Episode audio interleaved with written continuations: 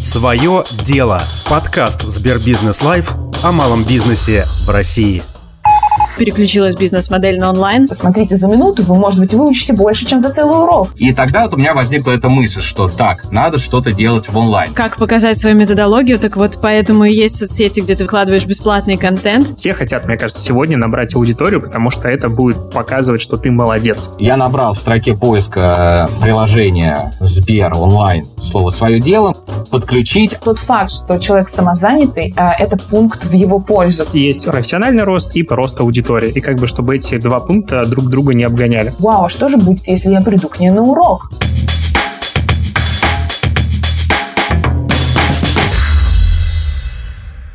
Привет, это «Свое дело» – подкаст Сбербизнес Live о малом бизнесе в России. И я его ведущий Алексей Ткачук, автор и создатель блога dnative.ru. Каждую неделю мы встречаемся с разными предпринимателями. Кто-то из них уже опытный, можно сказать, мастодонт и давно занимается бизнесом. Кто-то только начинает. И мы хотим пообщаться с ними, чтобы они поделились своим опытом, историями из практики и обсудить какие-нибудь важные для многих вещи.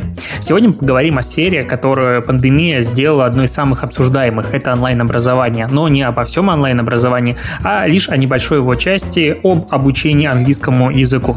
Поможет мне в этом Мария Батхан, преподаватель английского языка, создательница одного из лучших обучающих блогов и обладательница премии Best Blogger Award 2019. Привет!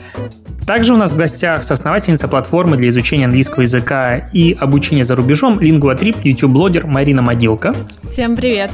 И частный преподаватель английского языка, самозанятый Антон Джужоман. Здравствуйте. Когда с приветствиями закончили, я предлагаю начать обсуждать тему онлайн-образования. Тем более вопросов накопилось очень много. Как вообще начался путь вот как раз э, в онлайн-образование? То есть это было сначала обычное репетиторство, блогерство. Возможно, вы сразу планировали как бы онлайн вот стартап и только его, и он как бы пушил дальше всю профессиональную деятельность. Ну, у меня образование вообще не языковое, я математик-экономист по образованию, просто я постоянно ездила в языковые школы, ездила, училась в Германии полгода и очень любила английский. И когда я познакомилась с своим будущим мужем и нашим кофаундером Димой в университете, он предложил, ну вот, открыть то, что мы открыли, MP Education, это был э, прототип лингвотрипа, то есть мы изначально открывали компанию по обучению за рубежом и занимались конкретно зарубежкой, просто потом стали понимать, что люди приходят к нам с другими запросами вопросами тоже. Они не готовы выложить прямо сейчас 2000 долларов на поездку, но они готовы там потратить 100 долларов на обучение, например, онлайн. И мы стали постепенно подключать учителей, учителей-носителей, учителей не-носителей. Мы начали этим заниматься, когда мы увидели, что это поросло в 2019 и 2020 это был такой пик, когда у нас, ну, понятно, что из-за пандемии переключилась бизнес-модель на онлайн, у меня абсолютно противоположная история, потому что я как раз с педагогическим образованием, я преподаватель английского, и всегда знала, что я только этим буду зарабатывать, и мама всегда говорила, ну ничего, на хлеб с маслом ты себе заработаешь. И я знала, что и в старости я буду учительницей английского, и сейчас я молоденькая бегаю, хожу там по, по ученикам туда-сюда, и бесплатно я преподавала. То есть я, если даже волонтером в Израиле, я устроилась преподавать английский. Это вообще, мне кажется, таких волонтеров, ну, не знаю, здесь до этого не было. У меня не было разрешения на работу, мне нужно было чем-то заниматься, и я, конечно, умирала без, без преподавания. А на таких, как Марина, я смотрела как на небожителей Инстаграма или небожителей В те времена. И ни о каком блогерстве просто я не думала. Мы смотрели и восхищались. Вау, как здорово, что вот есть аудитория онлайн. И я никогда не думала, что буду вот так сидеть вместе, давать интервью. Я, конечно, воспринимала блогинг очень так, что-то далекое от меня, пока не попробовала снимать новые видосики, первые свои видео. И это было, все мои первые видео были для того, чтобы поднять свой чек, для того, чтобы повысить стоимость уроков, для того, чтобы показать, что да, все учителя стоят там столько, а я стою в два раза дороже, и я хочу вам объяснить, почему. Потому что у вас есть возможность посмотреть, как я преподаю, мою манеру, и посмотрите за минуту, вы, может быть, выучите больше, чем за целый урок. Они такие, вау, а что же будет, если я приду к ней на урок? Таким образом, я полностью перешла в онлайн. Антон? Да. Я заканчивал лингвистическую гимназию и на протяжении всех э, 10 лет посвятил себя полностью только английскому языку, в ущерб многим другим э, предметам. Вот эта фраза, которую сейчас Мария сказала, на хлеб с маслом всегда, всегда заработаешь, она прям точь-в-точь, естественно, звучала и в моей семье. Э, потом я поступил в технический все-таки вуз, потому что я долго сомневался, там, переводчиком, э, педагогически как-то это звучало оскорбительно для меня, вот, что вот как так в педагогически пойдет мужик. Вот, я по пошел, получил э, первое инженерное образование, потом я вот уже э, получал второе э, лингвистическое образование. Какой-то момент, потом уже, когда у меня ребенок э, шел, э, должен был идти в школу, э, я, соответственно, подумал, что нет, я хочу его обучить точно так же, как я сам получал в свое время образование, как я изучал языки, потому что я считаю, что это у нас был прям тогда образцово-показательный случай. Вот. И я создал тогда вот свой этот оффлайн клуб Я его успешно провел в течение года. А вот этот клуб оффлайн я провел, э, закончился год, дети пошли, э, получается, в следующий там класс постарше, у них меньше стало времени, и тогда вот у меня возникла эта мысль, что так, надо что-то делать в онлайн. Тогда я полностью год посвятил тому, чтобы как-то адаптироваться под онлайн формат. Антон, есть еще такой вопрос. Ваш клуб, онлайн-клуб называется Day Club. А Откуда появилось такое название? Один раз мой сын сказал там, пап, да назови это как клуб Джужома Антона Юрьевича. Я говорю, ну как ты это? Я говорю, что, что это за название? А потом вот эта фраза мне запомнилась, и я понял, что если написать э, название по первым буквам, да, Джужома Антона Юрьевич, то получится английское слово day, day club, клуб Джужома Антона Юрьевича по первым буквам day. Я как бы практически ваш коллега, мог бы быть. А Я ушел из педагогического с физики математики на пятом курсе как раз-таки по причине того, что, посмотрев на профессию и то, что на хлеб с маслом я, скорее всего, не заработаю своим трудом, я решил уйти в маркетинг. А Как-то так получилось и просто избежал этой участи для себя. Мне казалось тогда, что это правильно. До сих пор я в это верю. Тогда ты мог трех-четырех человек обучить, сейчас это полторы тысячи. Сейчас люди очень так скептически относятся к большим школам. Лучшие педагоги не работают в школах, лучшие педагоги работают самостоятельно на себя. Хороший репетитор не ищет себе учеников по объявлению. Сто процентов вести соцсети, показывать, чем ты отличаешься от других. Ты выкладываешь бесплатные уроки, и вот так тебя люди находят в итоге. Хочется поговорить о том, насколько сейчас поделен рынок. Есть ли сейчас преподавателя начинающего выпускника, допустим, он выпустился, какие-то шансы на свое развитие, опять же, в онлайн-отрасли самостоятельном, или это только в рамках каких-то крупных школ? И на что он может претендовать, в принципе, в мире самозанятости, онлайна и индивидуального предпринимательства? Как вам кажется? Ну, я, наверное, пример приведу такой. У меня девочка недавно была на курсах по Ютубу, она преподаватель немецкого, и если раньше она обучала в день, ну, там, трех-четырех человек, то сейчас она выпускает одно видео, и у нее полторы тысячи людей это смотрит. Ну, то есть, да, это не какие-то миллионные просмотры, а, понятно, что на Ютубе уже очень много контента, но когда ты даже вот сравниваешь цифры, тогда ты мог трех-четырех человек обучить, сейчас это полторы тысячи, и понятно, что там можно дальше воронку строить в учеников. И если ты конкретно предлагаешь занятия, я думаю, что тут вопрос просто того, насколько ты готов выходить публично, как личный бренд себе строить, да, насколько ты готов развивать соцсети, насколько ты готов как предприниматель в эту деятельность включаться. Я думаю, что если ты готов, то сейчас как никогда легче все это сделать а, и с онлайном, и с тем, как легко заходить в соцсети. С другой стороны, если ты не готов, если ты хочешь, вот чтобы тебе просто ну, стабильно шел поток, да, это, скорее всего, какая-то большая школа. Я как раз-таки не соглашусь про большую школу, потому что мне кажется, э, что сейчас люди очень так скептически относятся к большим школам. Меня многие спрашивают, Мария, посоветуйте мне школу английского языка. Вот прям школу. Я всегда говорю, ищите своего педагога. Если ваш педагог преподает там в конкретной школе, окей, супер, вы идете в школу, но в любом случае это рулетка в школе, какой педагог вам встретится. И каждая школа говорит, что у нас лучшие педагоги и так далее, но хочется сказать, лучшие педагоги не работают в школах, лучшие педагоги работают самостоятельно на себя.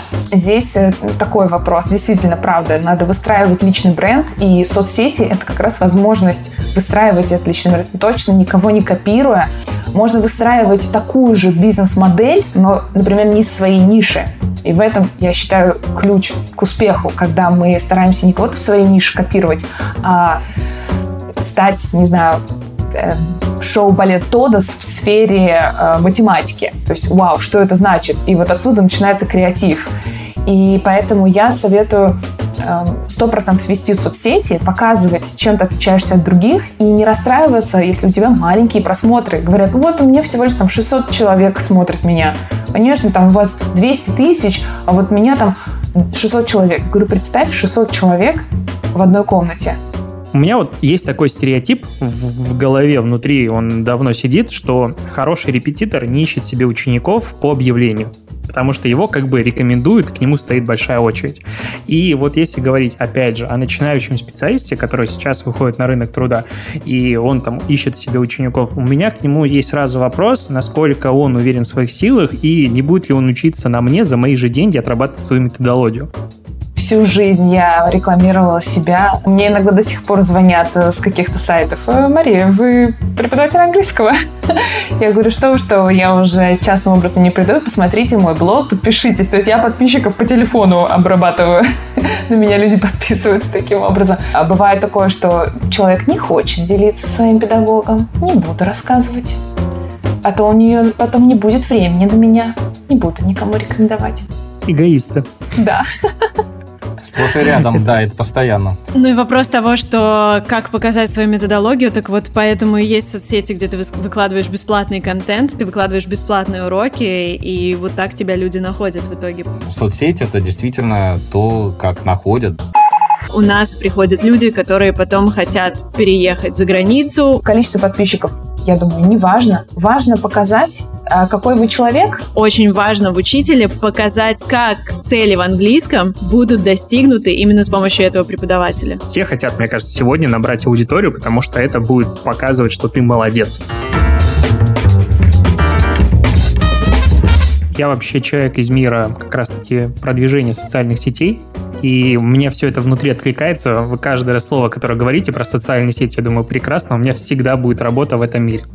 А, но тогда такой вопрос. К примеру, вот ученик приходит, смотрит на страницу преподавателя, педагога, который публикует какой-то образовательный контент, все это по классике. Вот как вам кажется, что основное, ну, с точки зрения вашего как раз педагогического бэкграунда, для ученика он должен увидеть на странице этого преподавателя? Если мы говорим про Инстаграм, я не знаю, ТикТок и все остальное, это количество подписчиков, которые верифицируют как бы его экспертизу, это отзывы учеников, это уровень образовательного контента. Что вот самое главное, что вам кажется? Я всегда смотрю, когда на учителя, я думаю, доведет ли он меня до моей цели. То есть, ну, например, наш подход, да, у нас приходят люди, которые потом хотят переехать за границу, учиться за границей. Соответственно, преподаватели лингвотрип — это люди, которые либо живут за границей, либо отучились э, в международных вузах. То есть, помимо present simple, past perfect и так далее, тебе на уроке расскажут, как проходит процесс поступления, а, как, каково это вообще учиться в зарубежном вузе. Поэтому, мне кажется, очень важно в учителе показать не только, как он подаст материал, но и как цели в английском будут достигнуты именно с помощью этого преподавателя. А как это понять по страничке? Ну, ты же рассказываешь про себя, какой ты преподаватель. Ну, там, грубо говоря, возьмем, у нас там есть преподаватель Анастасия. У нее TOEFL сдан на 118, IELTS сдан, по-моему, на 8, а, закончила Бостонский университет, ну и так далее. Да, понятно, что человек, который хочет поступать, он, скорее всего, пойдет к ней, а, а не пойдет, например, к преподавателю, который, ну, вот просто, не знаю, преподает английский язык, да, у него там есть педагогическое образование и так далее. Ну, соответственно, это просто разная целевая аудитория. Да, это моя целевая аудитория. Просто люди, которые хотят учить английский для себя. То есть э, я не готовлю их к каким-то определенным экзаменам международным. Они просто хотят учить английский. Поэтому что им важно? Им важна простота подачи материала. Им, э, если вы ведете свою страничку то ваше количество подписчиков на самом деле вообще никак не влияет, если у вас нет онлайн-продукта, если вы преподаете частным образом. Наоборот, большое количество подписчиков может даже отпугнуть. Если я себе ищу, например, ну, скажем, психолога, и я захожу на страницу и вижу там 2 миллиона, я понимаю, ну, ей не до меня. Или у нее, наверное, очень дорого стоит консультация, если у нее там 10 тысяч подписчиков, ну, значит, там уже цена за консультацию будет выше просто потому, что спрос на нее больше. А, может быть, качество консультации таким же, как и у любого другого специалиста. Поэтому э, количество подписчиков, я думаю, не важно. Важно показать, э, какой вы человек и плюс ваш подход в целом. Но есть э, контингент, который все-таки интересуется сразу там подписчиками. Но это, как правило, все-таки маленькие детишки или там подростки, может быть, еще такие совсем юные. Потому что вчера, э, когда я сказал, вот у меня сегодня интервью будет там, я говорю, помнишь Мария Батхан? Помню, да, ты на мне ролики включал. Сыну говорю своему он. А сколько там подписчиков у нее? Сразу полез смотреть. То есть у них вот, э, у детишек это сейчас явно есть, явно. Поэтому маленьких этим зацепить точно можно. Вот. Конечно, кто повзрослее, тот более здраво к этому относится. Хотя мне как-то немножечко тяжеловато согласиться, потому что количество аудитории, как правило, это является social proof, социальное доказательство того, что ты являешься экспертом. И вот этот распространенный миф, ну, допустим, среди моих заказчиков, он регулярно существует, потому что ты не можешь быть хорошим SMM-специалистом и кем угодно, если у тебя мало людей. Потому что если ты себе не смог сделать подписчиков, ну, у нас так считается, то, значит, и мне не сможешь сделать, хотя это максимальное заблуждение. И вот как раз ваша позиция о том, что много аудитории, скорее всего, ведет к большему, э, большей стоимости занятия, это как раз, мне кажется, не самая очевидная вещь в понимании как раз-таки э, начинающих специалистов. Все хотят, мне кажется, сегодня набрать аудиторию, потому что это будет показывать, что ты молодец. Но при этом это в том числе может и отталкивать людей. То есть, если у тебя за спиной, кроме большой аудитории, ничего нет, возможно, тебе будет сложно продавать свою суть. Или же нет навыки в английском языке, они никак не показываются в умении вести соцсети. Тут, скорее всего, включается дополнительно харизма, знание алгоритма, хорошая и так далее. Да? Тут очень много факторов. Ну вот с СММщиком я, кстати, согласна. Меня всегда смущает, когда приходит СММ-агентство и говорит, я вам сейчас, или мне пишет директ, сейчас мы вам поможем, 100 тысяч новых подписчиков, и я смотрю, и у них там типа 100 тысяч подписчиков на 3 лайка. И я понимаю, что это за подписчики. Вот здесь конкретно скилл, он не проявился. Ну, то есть, если так вот подрезюмировать немножечко, потому что этот блок, он фактически рекомендация преподавателям английского языка, который себя начинает продвигать. Социальные сети — это крайне важно, потому что через них тебя можно посмотреть как человек человека, и в целом, если мы говорим про индивидуальные занятия, очень хочется заранее посмотреть, что это за человек, в том числе в каких-то видео, насколько вы синхронизируетесь по харизме, по разговору и так далее. Но, с другой стороны, не обязательно инвестировать всю свою прибыль и все свои доходы в набор аудитории, потому что это в том числе может отпугивать каких-то, ну, часть аудитории и лучше расти, насколько я понимаю, ну, не то что органически, но вот есть профессиональный рост и параллельно идет рост аудитории. И как бы чтобы эти два пункта друг друга не обгоняли. Потому что в каждом из случаев будет какая-то проблема.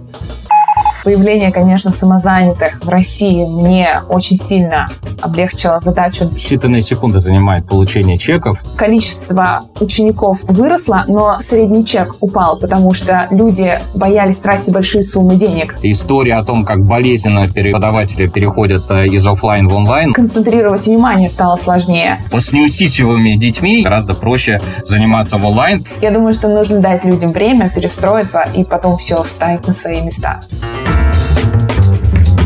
поговорим про деньги. Бизнес — это не только прибыль, но еще отчетность перед государством. И все по плану, по логике должны платить налоги. В России появился очень простой инструмент взаимоотношений с налоговыми органами. Я говорю, конечно же, о режиме самозанятости. Я сам самозанятый, что мне очень нравится. А, и вот хочется поговорить о том, как э, вам кажется, появление режима самозанятости упростило жизнь преподавателям а, индивидуальным, или же ничего у них не изменилось? Конечно, упростило. И я помню вот эти первые э, моменты, когда я сомневался еще, что, а может быть, не надо. А потом, вот, когда я полностью перешел на преподавание э, и продавал первый свой курс, э, собственно, тогда мне захотелось это все сделать грамотно и красиво. Очень хорошо подтверждена вся доходность, да, то есть все прозрачно. Самому даже приятно посмотришь, о, я там за год столько-то заработал, я столько-то заплатил налогов. Вот. И при этом все это делается на уровне приложения в телефоне. Есть вопрос очень простой. Как вы стали самозанятым? С чего начался этот путь? Потому что, мне кажется, он очень простой, но не все о нем знают. Да, Алексей, в самом деле вот эта процедура, она э, заняла у меня э, то ли 3, то ли 5 минут. Я набрал в строке поиска приложения Сбер онлайн слово «свое дело», мне высветилось вот этот пункт, да, я его нажал, подключить, а дальше я действовал просто по пунктам, далее, далее, далее, создать новую карту, а, подключить к ней сервис. Все, то есть я, по сути, дальше-то уже ничего мне думать не надо было, мне все приложение само подсказало. И в итоге оно мне само подсказало, что мне надо новую карту создать, и уже через 5 минут, а мне надо было срочно передать э, реквизиты своей карты для того, чтобы на нее перевезли э, первые платежи, я получил этот номер, номер карты, отправляю этот номер карты своему клиенту, потом э, раз так смотрю уже в приложении у меня поступление средств. Я думаю, ну фуф, все нормально прошло. Антон, а что касается а, ну, самой отчетности перед конечным покупателям услуги? Насколько легко, нелегко, насколько сложно, много времени занимает оформление чеков? Считанные секунды занимает получение чеков, то есть э, как только видно, что пришел платеж на карту, мы открываем, опять же, приложение, заходим в сервис э, «Свое дело», э, в пункт «Список чеков» и просто списочком видим все те поступления, которые к нам пришли. Тут же нажимаем «Поделиться» и отправляем там, я это делаю по WhatsApp, отправляю. У вас не будет комментариев? Я налоговый резидент двух стран, а, поэтому появление, конечно, самозанятых в России мне очень сильно облегчило задачу. Тот факт, что человек самозанятый, а, это пункт в его пользу, потому что для меня это э, меньшее количество проблем в дальнейшем. Это очень удобно стало. Я не самозанятый, я, я индивидуальный предприниматель, потому что мы не умещаемся в, в доходе. Свое дело. Подкаст Сбербизнес Live о малом бизнесе в России. Есть э, самый главный, наверное, вопрос, который интересует многих, и в том числе слушателей нашего подкаста. Как пандемия повлияла на сферу онлайн-образования и в целом на изучение английского языка ну, во время этого локдауна? Потому что, как мне кажется, раньше одна из основных мотиваций изучения языка было, конечно же, путешествие, а сейчас вот триггер путешествий, он немножечко как будто ушел на второй план. Все ездят в Карелию, в Сочи, куда-нибудь еще, там английский как бы не нужен. Как у вас дела с изучением английского английского языка и учениками? Дела пошли отлично. То есть, если раньше надо было проделать какую-то работу для того, чтобы объяснить родителям, там, если это дети или взрослым, объяснять, что онлайн-формат это вполне э, реальный формат, э, в котором можно получать знания, то сейчас э, как только началась вот эта вся история, э, даже те ученики, которые жили в соседних домах от меня, они сразу это сказали, вот, давайте в онлайн, вы же умеете? Умею. Вот, все, давайте, нам так даже будет проще. Мне показалось, что люди разделились на несколько категорий. Одна из них очень большая, которые захотели спрятать голову в песок. Все, мы никогда не будем путешествовать, мы, нам больше не нужно вообще не делать ничего. И были те люди, которые с самого начала понимали, отлично, у меня есть время для себя и сделать то, что я давно откладывал. И приступили к изучению английского. Таким образом, я почувствовала, что, может быть, количество учеников выросло, но средний чек упал, потому что люди боялись тратить большие суммы денег, так как были не уверены в своем завтрашнем дне. Но в целом студенты остались. Такое ощущение, что большое количество бизнеса, которого, не знаю, более классического офлайнового, оно как будто не было готово к этому локдауну. А, возможно, у вас есть какие-то там, истории, новости знакомых э, коллег, как они из офлайна трансформировались в онлайн. Было ли это тяжело или как бы это произошло вот так, потому что все люди перешли в Zoom, Skype и, не знаю, Slack? Я, например, э, ну, являюсь куратором закрытого сообщества преподавателей, и история о том, как болезненно преподаватели переходят э, из офлайн в онлайн, ну, ну, я там слышу очень часто. Порой профессионализм, которым обладают э, преподаватели, он э, действительно тот страх, который стоит перед каким-то техническими вопросами, вот эти вот нюансы, там, как микрофончик, какой купить, какой подключить, он настолько преобладает вот это, над этим профессионализмом, что люди просто вот предпочитают действительно некоторые преподаватели, ой, нет, ладно, будем ждать там, когда все это закончится, и не будем мы выходить в онлайн. Но примеров очень много того, как действительно а, преподаватели переходят, я их прям многих курирую, э, смотрю, какие успехи достигают. Э, многие поверили в то, что это все возможно, то, что это все можно сделать своими силами. Мои коллеги еще почувствовали, что им сложнее стало преподавать в Zoom, потому что больше энергии как будто бы уходит как будто бы больше нужно придумывать разных штучек, брючек, прибауточек, потому что концентрировать внимание стало сложнее. У нас в индустрии примеры, ну вот в марте, конкретно в апреле, несколько школ, просто языковых школ, у которых выкуплены резиденции, у которых там в аренде здания, они просто закрылись, к сожалению. Это в основном небольшие школы, а, которые пошли на процедуру банкротства. Это те, кто не успели перестроиться. Большие школы в основном стали адаптироваться, запускать онлайн через какие-то непонятные платформы а, и так далее, потому что, ну вот как-то очевидного решения, где запускать свой онлайн-курс, там на Западе, например, да, не приходит в голову. Мне кажется, в России все на гид-курсе запускаются, вот, а в США там есть и Kajabi, и Thinkific, и Teachable и так далее, и поэтому люди там стали обращаться к разным платформам. Ну, в общем, это для многих это был классный челлендж, который нужен был этим школам, потому что чисто зависит там от офлайна. Ты понимаешь, когда ты, твой бизнес завязан на travel, и вот так вот в один момент все схлопывается, я думаю, что это был полезный опыт для многих. А, я вот как тоже немножечко преподаватель, такой спойлер. У меня и курсы есть, и я часто читал лекции а, раньше, и как бы меня подкосило, конечно, локдаун, потому что отменилось большое количество выступлений, и часть из них перешло в онлайн. Я вот тоже по себе чувствую очень сильно, насколько тяжелее читать, э, не знаю, часовую, двухчасовую лекцию в в экран, потому что ты не получаешь обратной связи. Мне кажется, каждый преподаватель, лектор, он заряжается от своей аудитории, от зала, которая как бы ему отвечает. А тут ты вещаешь и не понимаешь, особенно если это не Zoom-конференция, а там просто запись какая-то, и люди сидят в чатике, и ты этого даже не видишь. И тут у меня вопрос по поводу более младших поколений. Допустим, младший школьный возраст, там, чуть э, постарше. Насколько им тяжело дался переход, возможно, вы знаете, в онлайн? Потому что одно дело, когда они сидят за партой, это как-то дисциплинирует, а другое дело, когда они сидят перед гаджетом, им надо слушать те же уроки. А, ну, у меня два кейса. Один — это профессиональный, это то, что на данный момент у меня а, ну, где-то половина учеников, это вся начальная школа. И э, есть и группы индивидуальные, и э, я еще до локдауна понял, что э, с некоторыми учениками вообще проще заниматься в онлайне. То есть я с одними и теми же учениками пробовал и офлайн, а потом переходил в онлайн э, в силу каких-то там обстоятельств и понимал, что а мне же легче с ним э, в онлайне.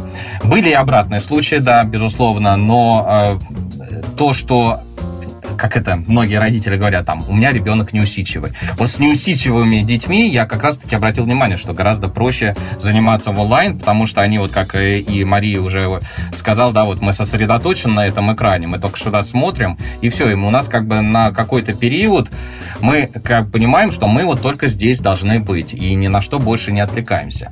Это первый момент. А второй момент, это мой сын, который с апреля месяца э, на дистанционке и до сих пор на дистанционке дистанцион, на дистанционке.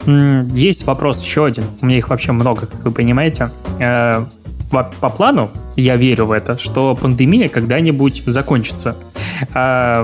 Что произойдет в этот момент с изучением языка? Повысится опять желание людей, потому что откроются границы? Или все уже наизучались, и в этот момент будет спад? Ну, как мы прогнозируем, когда откроются границы, наоборот, будет больше интерес, потому что я, например, очень расстроена за студентов, которые поступили у нас в этом году в топовые вузы с полным финансированием и проходят это обучение удаленно. А, и поэтому многие ребята, кто поступил, они, например, попросили университет отложить учебу там на год, да, такое можно сделать. Поэтому я думаю, что, ну, вот с нашей стороны, конкретно в нашей индустрии, так как у нас люди не просто учат английский, у них скорее цель там поучиться за рубежом, получить новую специальность, пройти стажировку. Я думаю, что вот со стороны конкретно этой аудитории обратно рост начнется. Я надеюсь. Я думаю, что нужно дать людям время перестроиться и потом все встанет на свои места. Плюс-минус мы не двигаемся никуда резко вверх, никуда резко вниз. Но в целом я предполагаю, что все-таки спрос на э, сервисы, которые вот э, Марина в том числе предлагает, э, мне кажется, он возрастет, конечно. То есть это как, знаете, человек, который, э, даже те, которые сейчас заучились, да, которые получили какие-то знания, навыки, их же всегда хочется реализовать. То есть это, я помню, там, когда я на мотоцикле учился, так это же как, какой кайф был, да, там, сесть там на, на этот мотоцикл, когда ты получил права. Также и здесь в какой-то степени, да, там, э, ты вроде учишь, учишь, ты все знаешь, ты все готов, да, и тут бац, открывают границы, это все равно, что тебе дают права, все, иди, применяй свои знания, свои навыки не жалеть деньги на оснащение рабочего места. Ты несешь ответственность за свой прогресс. Проявляйте больше уважения к своему времени. Переносятся офлайновые инструменты в онлайн без какой-то реальной адаптации. Функция в Zoom, когда можно разделить людей на пары, для меня это было просто открытие. Какие вам кажется есть проблемы у онлайн-образования сегодня? Вот очень хотел бы услышать от каждого из вас по одной либо двум проблемам, которые, как вам кажется, во-первых, э, замедляют рост онлайн-образования, с одной стороны, а во второй, что это как раз проблема, которая ухудшает или снижает качество получаемых, передаваемых знаний студентам? Банальная проблема, я считаю, номер один – это техническое оснащение э, ученика на той стороне. Э, Все-таки дистанционное образование, оно, я считаю, всегда рекомендую там своим э, ученикам пользоваться как можно большей диагональю экрана, потому что если мы привыкли смотреть в телефон, то оттуда ты как-то еще меньше можешь получить оттуда знаний. То есть качество интернета и качество устройств. То есть я всегда своим ученикам говорю, да, что надо не жалеть деньги на оснащение рабочего места для того, чтобы получать полноценное онлайн-образование в курсах основная проблема — это отсутствие, на английском это accountability, я сейчас пытаюсь сформулировать, как это по-русски, это когда ты несешь ответственность за свой прогресс перед кем-то, да, когда у тебя нету, грубо говоря, наставника, даже в курсах, в которых есть поддержка, ты понимаешь, да, что можно, в принципе, на поддержку забить, потому что ты и так пришел на этот курс, вот, в принципе, материал. И количество людей, которые заканчивают курс, оно, ну, соответственно, уменьшается, да, то есть первую лекцию слушают все, потом потихонечку начинают отваливаться. Вот, и вопрос вот этого accountability, да, и если мы возьмем какие-то приложения по английскому, какие-то там, не знаю, бонусы, плюшечки, и львенок тебе там помашет, и это сделает, и уведомление придет. Это все равно не то по сравнению с тем, когда ты, не знаю, оплатил несколько месяцев и идешь в школу, ты знаешь, что там группа, и что на тебя косо посмотрит, когда ты опоздаешь там или домашку не сделаешь. Ну, то есть вот эта вот реакция на твой прогресс и, или на то, что ты забил а, вживую, она немножко больше на тебя давит. Соглашусь и с Мариной, и с Антоном. И добавлю еще проявляйте больше уважения к своему времени, даже которое вы проводите онлайн. То есть у нас на курсах есть встречи в Zoom, и я веду эту Zoom-сессию, и я вижу, что человек просто гуляет с собакой, а другая просто варит борщ. То есть настолько человек сам свое время не уважает, или я не знаю, с чем это связано, какое-то пренебрежительное отношение к онлайну. То есть я не представляю себе, она пришла бы там с ребенком на урок, ну, скажем так, да, э, на урок английского приехать ко мне на курсы в зал. А здесь у нее даже нет своего пространства, где она учится. Я вижу, мои студенты часто постят стори, что они занимаются, и я вижу, что это где-то на полу или на кухне рядом там с э, тарелками и так далее. То есть понятно, что не у всех есть дома свой офис, но ребенку мы оборудуем место, где он делает уроки, а на себя почему-то забиваем. Вот я всегда за то, чтобы вы организовали пространство вокруг себя, купили тетрадку, а не писали на каких-то, на обратной стороне, там, не знаю, какого-то договора или еще чего-то. То есть подходили серьезнее к процессу обучения своего же. Мне кажется, Маша, это как раз идет из того, что из того, что это в онлайне, потому что ты вживую не скажешь, эй, ты что, с собакой пришел на урок? Хотя ко мне приходили на урок с собакой, это было Не, соба... ну, собака, ладно, но там борщ варят, братья. Чего там вы сказали? Я тут с холодцом пришел, но мне еще не застыл. Ничего страшного, я тут стою. То есть в принципе, все ваши, ну, все описанные проблемы, они касаются не самого формата онлайн-образования, не методологии, допустим. На мой взгляд, она немножечко очень часто хромает и переносятся офлайновые инструменты в онлайн без какой-то реальной адаптации. Как бы у нас те же лекции, те же конспекты и так далее. Все описанные проблемы, по сути, они заключаются в человеке, который потребляет продукт. То есть люди как бы не готовы, не перестроились, несерьезно относятся, не доделывают и все остальное. А если вот в самой программе и в людях, которые создают онлайн-обучение, на данный момент на рынке какие-то общепризнанные проблемы? У нас нет проблем, мы все мы, профессионалы. Мы, беспроблемные мы. А, я завидую а, рынку онлайн-образования английским языком, иностранным языкам.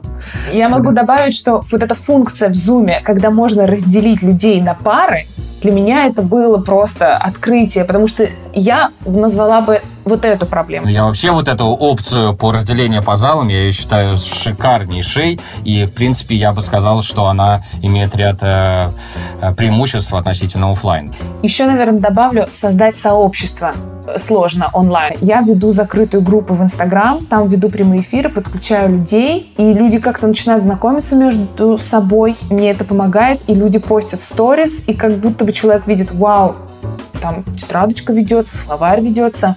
Ну-ка, я тоже хочу быть частью этого сообщества, буду тоже это все снимать и фотографировать. Ну, вот такой формат. Чуть-чуть не хватает этого онлайн ну, вообще вот это сочетание офлайна и онлайна, комбинирование, грамотное комбинирование на тот момент, когда это снова станет возможным, это э, очень здоровское такое решение. То есть э, э, у меня тоже есть там ученики, с которыми я там раз в два месяца хотя бы, но вживую встречаюсь. И э, это ну, как только все закончится, все эти локдауны, то, наверное, это то, к чему э, мы, большинство, кто перешел полностью в онлайн, и придут. А, ну что, я хочу поблагодарить вас всех за интересную беседу. Я надеюсь, она была полезной нашим слушателям, которые послушали первый выпуск подкаста э, Сбербизнес Live. И если вам понравился этот подкаст, конечно же, ставьте отзывы в Apple подкастах, потому что они крайне важны, и каждый человек, который записывает подкаст, их всегда читает. Если у вас есть, ну, вы предприниматель самозанятый, вам есть что рассказать, вам хочется поделиться своим мнением, вы можете писать нам на почту. Почта будет в описании этого подкаста. Пожалуйста, пишите, мы прочитаем это в следующем выпуске. И большое спасибо всем, что дослушали выпуск до конца. И особенно большое спасибо нашим гостям а, за то, что провели это время со мной. Спасибо, спасибо. за приглашение. Спасибо. Спасибо. спасибо.